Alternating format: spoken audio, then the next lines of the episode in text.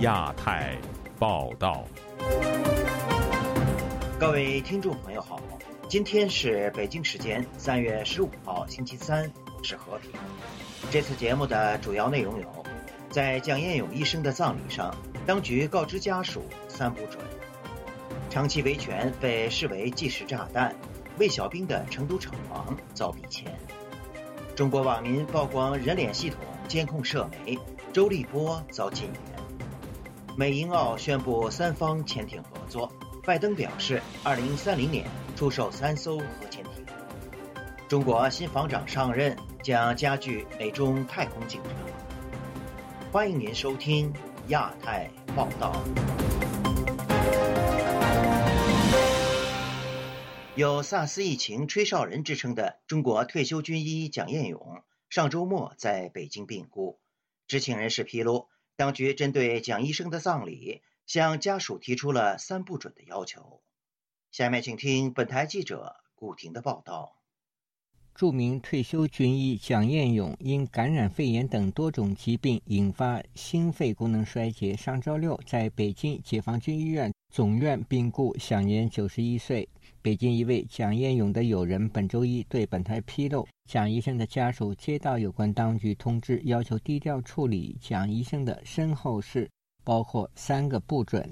不准公开遗体告别仪式，只准亲属参加；不准接受公众哀悼送花篮；不准接受媒体采访。遗体告别时在三零幺医院西院的第一告别室内。如果有人要送花圈挽联，十四日前交给蒋医生的夫人华仲卫，再交给医院审查。蒋彦勇因为公开自己救助八九学运期间中枪的学生经历，要求当局为八九学运证明，以及2003年披露中国非典疫情，经常被限制自由。知情人士告诉本台，二十多年来，蒋彦勇有一段时间被限制自由。他多次提出为八九学运证明，他认为这是共产党犯下大错。这二十年间，当局多次限制他的自由。二零幺三年、二零幺七年和二零幺九年期间，当局一度恢复他的自由，包括可以让他参加李瑞的遗体告别和老人在一起聚会。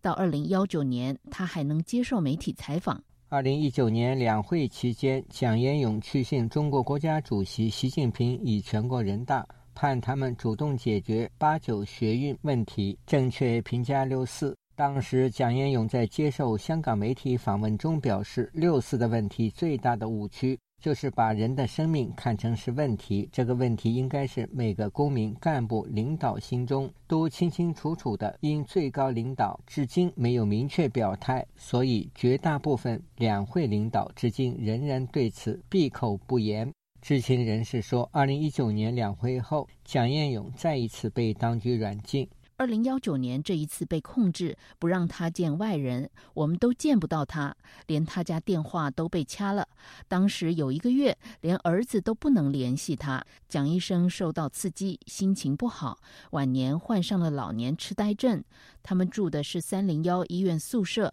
蒋医生要出门看病，连警卫都不让他出门。直到最近感染肺炎，再一次住进三零幺医院高干病房。这一次蒋医生走得很突然，之前都没听说过肺炎，我猜可能是新冠。二零零三年，蒋彦勇不满当局隐瞒非典型肺炎，率先向外界披露了疫情真相，迫使当局公开疫情并采取防控措施。次年，蒋彦勇获得菲律宾的麦格塞塞公共服务奖。北京天安门母亲群体成员张先林对蒋彦勇去世感到悲痛。他对本台说：“他的事迹是人人皆知了。第一就是 SARS 吧，是吧？他是他向外边爆出来的嘛，政府才采取措施的嘛，否则的话救了全国的人了。嗯，后来六两两三次的谈到这个六四的问题，他作为一个共产党员，能够这样主持正义、为民请命吧，也算是这种是非常高尚的人品。”自由亚洲电台记者古婷报道。近日，四川商人魏小兵在成都开设的厂房遭当地政府以违建为由逼迁。有评论认为，该事件与他长期参与维权，包括海记刘晓波和声援香港民运有关。下面请听本台记者高峰的报道。魏小兵开设的旧衣回收厂位于四川大邑县安仁镇。三月十二日晚上，几十名身份不明人士突然闯进工厂范围。一些不明身份的一些人，在晚上就偷偷的呃带了一只长旗过来，就是人爬上去破坏那个建立设施嘛，拆我们的监控，就被我们厂里面的工人就发现了。然后后面我们就打电话报警，官方到现在也没有。没有给我一个说法，然后当天的厂里许多员工就受到了这种类似于生命安全的这种威这种威胁嘛。去年七月，魏小兵与当地一企业签署为期五年的租赁合同，近期安仁镇政府却以工厂在耕地上违建、不符政策为由，要求魏小兵把厂房搬走。当局本已答应赔偿，却拒绝出具合约，双方不欢而散。同日就有人上门逼签。当时他们政府说协调这个房东把房租退给我，然后再赔偿我五十万的损失，我们也同意了。同意，但是呢，你要这个给我们出具一个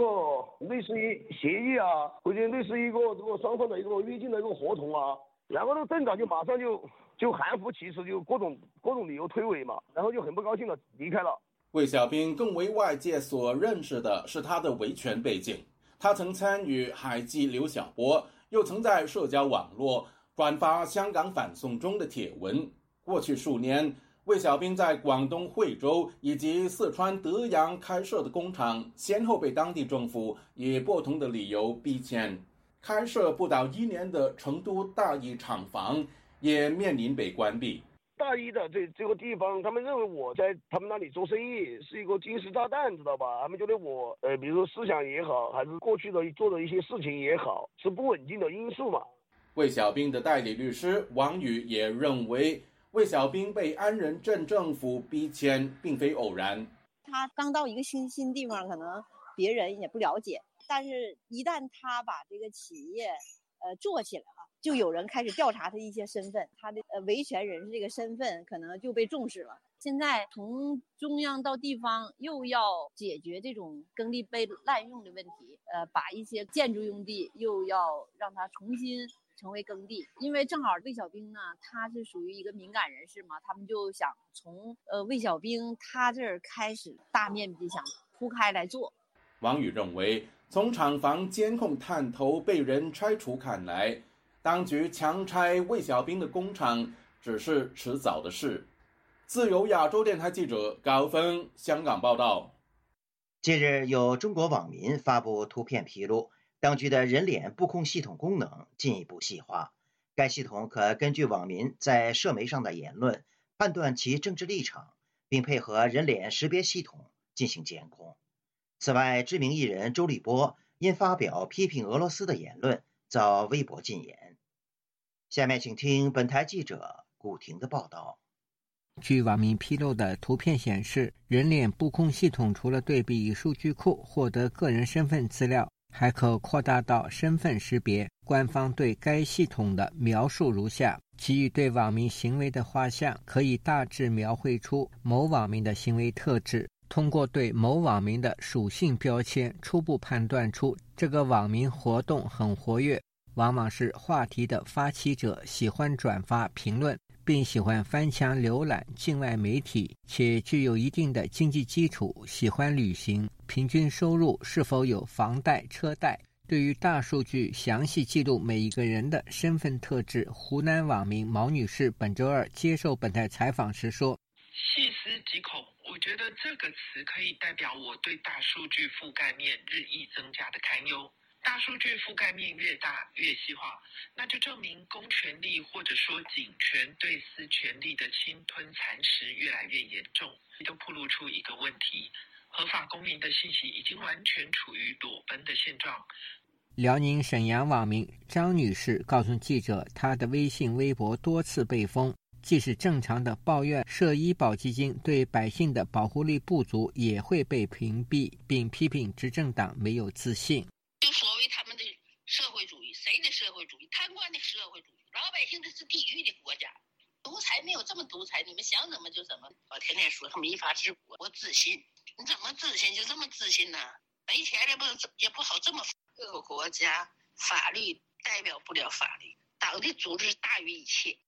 本周日，中国艺术家海派清口创始人周立波在微博发帖，内容是：“普京大帝，战斗民族，为什么总是有那么一些中国人莫名其妙的把这些溢美之词送给俄罗斯？就是因为当年俄罗斯儿子打老子吗？就是因为霸占我五百万平方公里大好河山，至今不还吗？当年的儿子已成孙子了，你还把他当老子看？友谊可以，不要谄媚。”上述言论随后被网站管理员屏蔽，并留下一句：“因违反相关规则，该用户已被禁言。”同一天，中国互联网信息办公室发布通知，即日起展开为期两个月的专项行动，除了打击自媒体造谣传谣信息，也要整治自媒体制造热量博流量。时事评论人士蔡先生对本台说：“两会闭幕后，当局对社会的监控只会越来越细化和严厉。”过去的十年，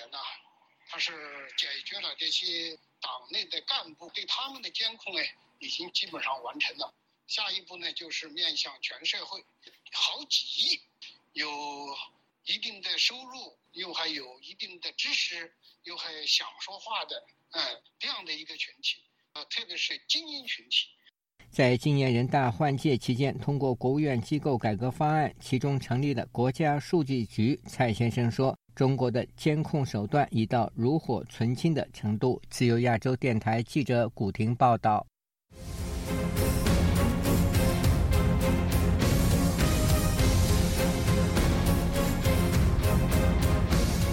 为应对中国在印太地区的势力扩张，美英澳三国日前宣布了一项潜艇合作方案。美国总统拜登表示，这是美国与最坚定、最有能力的盟友。致力于印太自由开放等共同承诺的一环，中国外交部则就此表示坚决反对。下面请听本台记者夏小华发自台北的报道。美国总统拜登、澳大利亚总理阿尔巴尼斯以及英国首相苏纳克三国的领袖，十三号在美国加州圣地牙哥海军基地联合公布对澳大利亚提供核动力攻击潜舰的计划细节，以应应中国在印太地区扩张的野心。拜登说，AUKUS 的首要目标是在迅速变化的全球动态中加强印度太平洋地区的稳定。拜登还说，在国会的支持和批准之下，美国将从2030年初开始向澳大利亚售出三艘维吉尼亚级的潜舰，如果需要，还可能再售出两艘，比许多人预测的时间提前了十年，启动他们的水下作战能力。拜登强调，这些船上不会有任何种类的核武器。英国首相苏纳克也形容这是强而有力的合作关系。他说，这将是有史以来第一次。这意味着三个潜艇舰队将在大西洋和太平洋上共同合作，在未来几十年捍卫着我们海洋的自由、开放和繁荣。美英澳联合声明指出，这种三方开发的潜舰将在英国和澳大利亚生产，包含美国的潜舰尖端技术，部署新型潜舰 SSN AUKUS。澳大利亚总理阿尔巴尼斯表示，这是澳大利亚史上最大的国防投资。澳大利亚国防官员估算，至二零五五年，这项计划将耗资折合约人民币一兆六千多亿。美国负责东亚和太平洋事务的助理国务卿康达透露，美国在上周就阿克斯计划在东南亚结成合作伙伴，包括在印度尼西亚和马来西亚，已明确解释什么是阿克斯，什么不是。一位美国高级官员表示，阿克斯反映出印太地区的威胁不仅来自中国对台湾和有争议的南中国海，还来自与中国以及朝鲜进行联合演习的俄罗斯。另外，也有美国高级官员告诉路透社，鉴于美国产能的紧张，很可能出售给澳大利亚的一两艘维吉尼亚级潜艇是曾经在美国服役的船只，这需要国会的批准。中国外交部发言人汪文斌十四号表示，所谓的三方安全伙伴关系，推进核潜艇以及其他尖端军事技术合作，这是典型的冷战思维，只会刺激军备竞赛，破坏国际和不扩散体系，损害地区和平稳定。爱好和平的国家对此表达了严重关切和坚决反对。台湾外交部发言人刘永健十三号则表示，外交部乐见并欢迎澳英美伙伴关系持续向前推进，相信三方的合作将强化民主国家在印太区域的贺阻能力，有助维持区域和平稳定。自由亚洲电台记者谢小华台北报道。中国第十四届全国人大星期一在北京落幕，有深厚航太领域背景。长期从事解放军装备现代化的李尚福被任命为国防部长。同时，美国情报官员也对中国日益将太空武器化表示担忧。美中之间未来在航太领域的竞争会不会进一步加剧呢？下面请听本台记者凯迪的报道。美国国家情报总监办公室上周三向国会提交年度情报威胁评估报告，指出中国是美国面临的最大国家安全威胁。国家情报总监海恩斯当天向参议院情报委员会介绍该报告时说，在世界范围内，中华人民共和国在经济、技术、政治和军事上对美国的挑战越来越大，它仍然是我们最重要的优先事项。对此，美国国防情报局中国任务组组长韦德周二在一场研讨会上特别指出，中国在太空领域对美国构成威胁。中国有一个非常强大的太空计划，可能仅次于美国。Um, so there's there's a variety of space and counter space assets. 中国有各种各样的太空和反太空资产和能力，这让我们非常的担心。我认为中国将太空视为美国的潜在薄弱领域，是吧？我认为他们接受了这样的一个事实，也就是说，我们在军事行动和能力中非常有效地利用了太空，而中国希望能够主宰这个领域，就像他们正在努力主宰几乎所有其他军事作战领域一样。在本月初发布的年度威胁评估报告中，美国国家情报总监办公室指出。北京的太空活动旨在加强其削弱美国在军事技术、经济和外交领域影响力的企图。美国空军部长肯德尔十号在一场简报会上也对中共的太空发展表示担忧，指出威胁正在赶超我们。另一方面，中国第十四届全国人大周一在北京落幕，国务院人事安排也随之出炉。长期从事解放军装备现代化的李尚福被任命为新任国防部长。而他的航天技术背景也受到外界关注。公开资料显示，李尚福现年六十五岁，毕业于解放军国防科技大学，曾任总装备部中国西昌卫星发射中心主任、绕月探测工程发射场系统总指挥以及嫦娥二号发射场区指挥部指挥长等职。二零一三年，他就任总装备部司令部参谋长。二零一四年任总装备部副部长，二零一六年担任新成立的解放军战略支援部队副司令员兼参谋长。二零一七年，他接替张又侠出任中央军委装备发展部部长。路透社报道指出，李尚福的技术官僚经历将帮助其在实现习近平为解放军制定的世界一流军队目标方面发挥关键作用。美国圣托马斯大学国际研究讲座教授叶耀元告诉本台。把李尚福拉上来，其实某种程度也就是跟美国之间它的一个军事竞争，尤其是在航太领域这个区块里面，我想呃，中国是会把势必会把焦点放在这边那叶耀元说，中国人大通过的军事预算分配尚未公布，但可以预期在航太领域将有一笔特别预算与美国展开竞争。以上是自由亚洲电台记者凯迪华盛顿报道。陪伴是最长情的告白。从广播到网站，再到 Twitter 和 Facebook，自由亚洲电台感谢您二十五年来不离不弃。相遇是久别重逢，从 Spotify 到 Google Podcast，再到 Apple Podcast，我们在各大播客平台等您再续前缘，相守相依。路透社和美国《华尔街日报》日前披露，中共领导人习近平计划最快下周。赴莫斯科与普京会面，并将与乌克兰总统泽连斯基举行俄乌战争以来的首次对话。有评论认为，习近平此举试图寻找外交出路，以突破美中竞争关系。下面请听本台记者黄春梅发自台北的报道。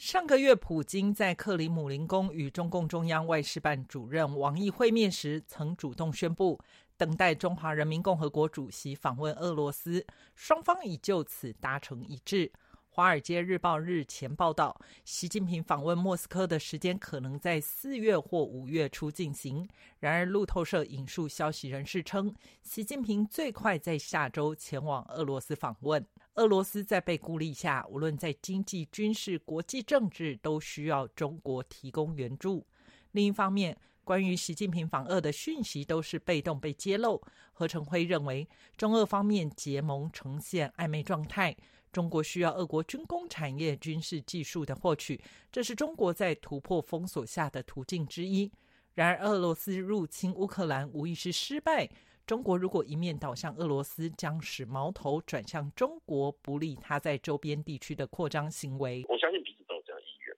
最大的差异就是俄罗斯希望高调进行，而而中国希望低调进行。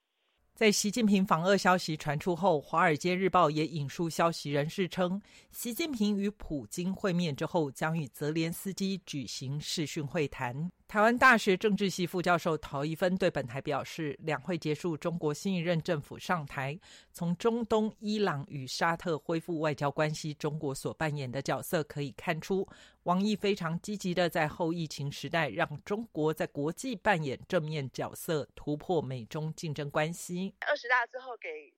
外界一个习近平好像越来越集权，要跟美国产生新冷战的这样一个态势呢，很积极的想要让外界觉得他其实是一个国际秩序的一个呃维护者，而不是破坏者。何成辉指出，过去中国利用乌克兰相对艰难的状况获取想要的军事技术，如果乌克兰完全被俄罗斯控制，对他的战略也是不利。中国的目的是，如果某种程度的停火，或是明斯克协议的下一个版本，一方面既能拉拢俄罗斯，同时又在国际间扮演相对和平的角色；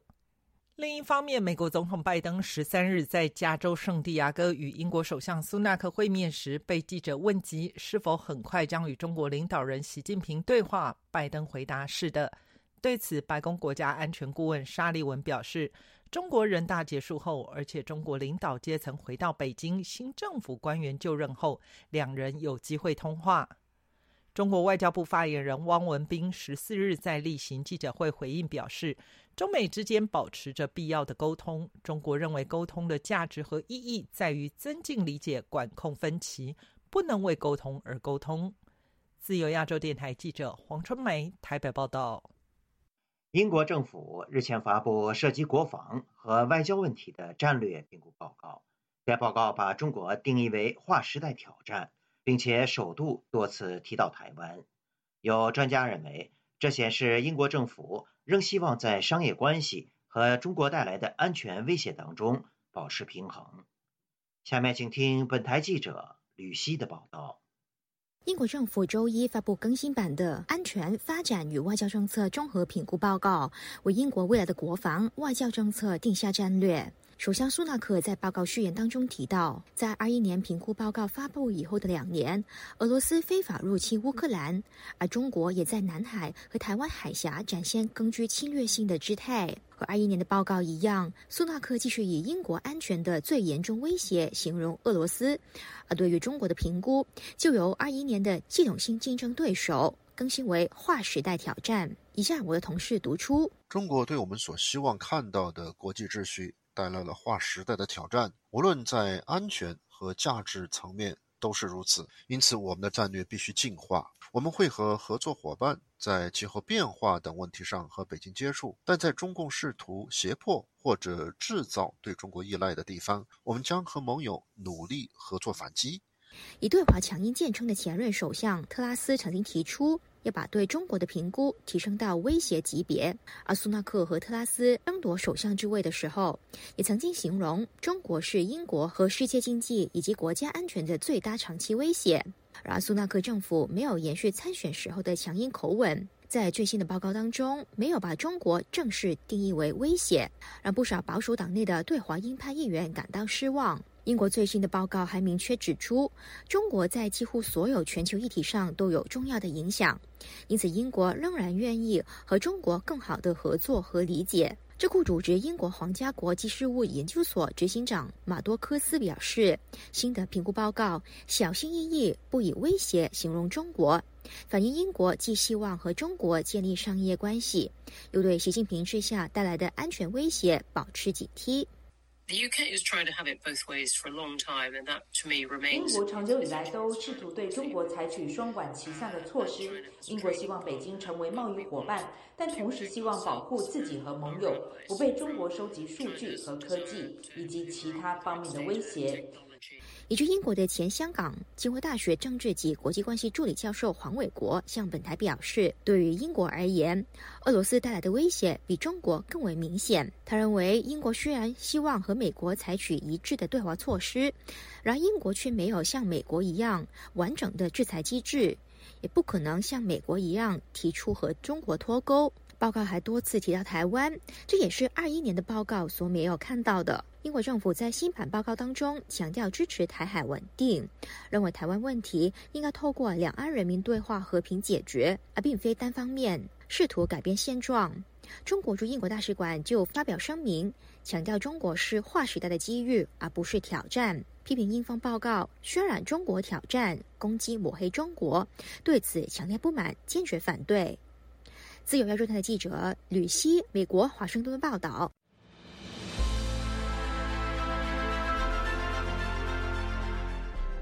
用暗网访问自由亚洲电台，避开老大哥的眼睛。为了协助读者能够安全的获取被中国政府封锁的新闻，自由亚洲电台联手开放科技基金，为公众提供暗网入口。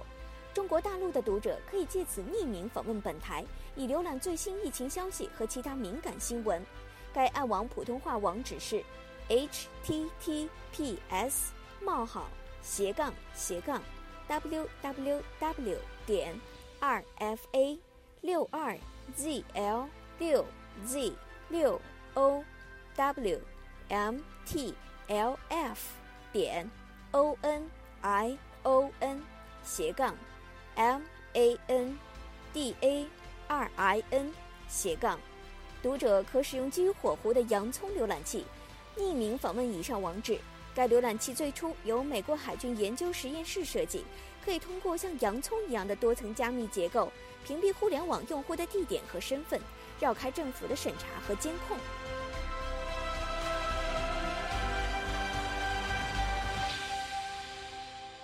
节目最后，我们再来关注一下最近发生的一些热点事件。据维权网本周二发布的消息，第九届曹顺利人权捍卫者纪念奖将颁给中国维权人士徐勤和彭丽发。据悉，三月十四号是中国大陆人权捍卫者曹顺利被中国政府迫害致死的九周年纪念日。徐勤是民间组织中国人权观察的前秘书长，目前被羁押于江苏扬州市看守所内。彭丽发则被外界认为是去年中共二十大召开之前，在北京四通桥上打出反对习近平独裁横幅的当事人。美国白宫国家安全顾问沙利文日前表示，白宫在中国全国人大闭幕、中国政府新一届领导就位之后，会安排拜登与习近平通话。据悉，沙利文上周就透露了相关计划。但目前尚未给出具体时间等细节。中国外交部发言人汪文斌本周二就此表示，美中之间保持必要沟通，沟通的价值在于增进理解、管控分歧，但不能为沟通而沟通。中国国务院新任总理李强日前在其个人的首场记者会上谈及台湾问题之后，台湾的陆委会就此作出回应。陆委会表示。两岸互不隶属是台湾现状，台湾政府致力于维护两岸和平稳定的现状。中华民国台湾未来的发展，只有两千三百万台湾人民有权决定，并呼吁北京当局理性判断情势，负责任的维护台海和平。听众朋友，自由亚洲电台的亚太报道节目到这里就播送完了，感谢您的收听，我是和平，我们下次节目时间。再见。